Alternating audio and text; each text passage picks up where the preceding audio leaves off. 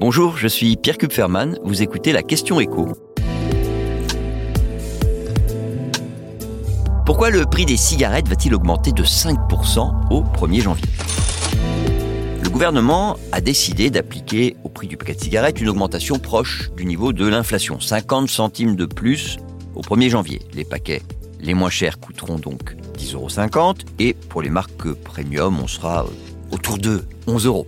Et disons-le d'emblée, hein, cette hausse n'est pas liée à une envolée des coûts de fabrication, mais tout simplement à la fiscalité appliquée au tabac. Puisque, vous l'ignorez peut-être, mais sur un paquet à 10,50 euros, l'État récupère près de 8,80 euros.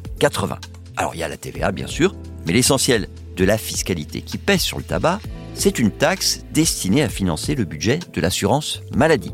Une stratégie qui vise à la fois à inciter les fumeurs à réduire leur consommation, voire idéalement à se sevrer, et qui en même temps les fait contribuer davantage que les non-fumeurs au budget de l'assurance maladie. Et là, il est important de rappeler que, selon les estimations de l'Observatoire français des drogues et tendances addictives, les recettes des taxes sur le tabac sont loin de couvrir les dépenses de la sécurité sociale liées aux maladies imputables au tabagisme. Il y a quand même 12 milliards d'euros de différence. Et là, je ne parle que du coût pour l'assurance maladie, parce que le tabagisme a aussi un coût social très élevé, commencé par les décès, près de 80 000 morts par an.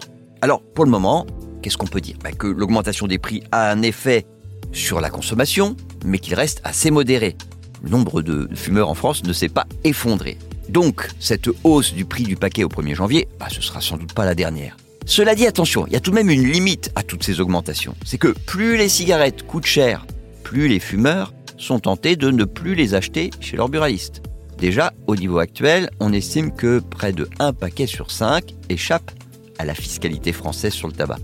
Dans 75% des cas, les paquets sont achetés dans les boutiques duty free ou dans des points de vente qui sont situés hors de France. Je veux rappeler qu'un paquet, ça coûte quand même deux fois moins cher, aussi bien au Luxembourg qu'en Espagne.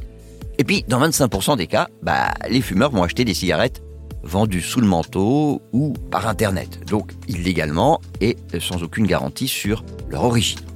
Donc pour éviter que ce marché parallèle s'envole, il faut vraiment trouver un juste équilibre et peut-être aussi agir au plan européen pour limiter la capacité des États à finalement sous-taxer le tabac. Vous venez d'écouter la question écho, le podcast quotidien pour répondre à toutes les questions que vous vous posez sur l'actualité économique. Abonnez-vous sur votre plateforme d'écoute préférée. N'hésitez pas non plus à nous laisser une note et un commentaire. À bientôt.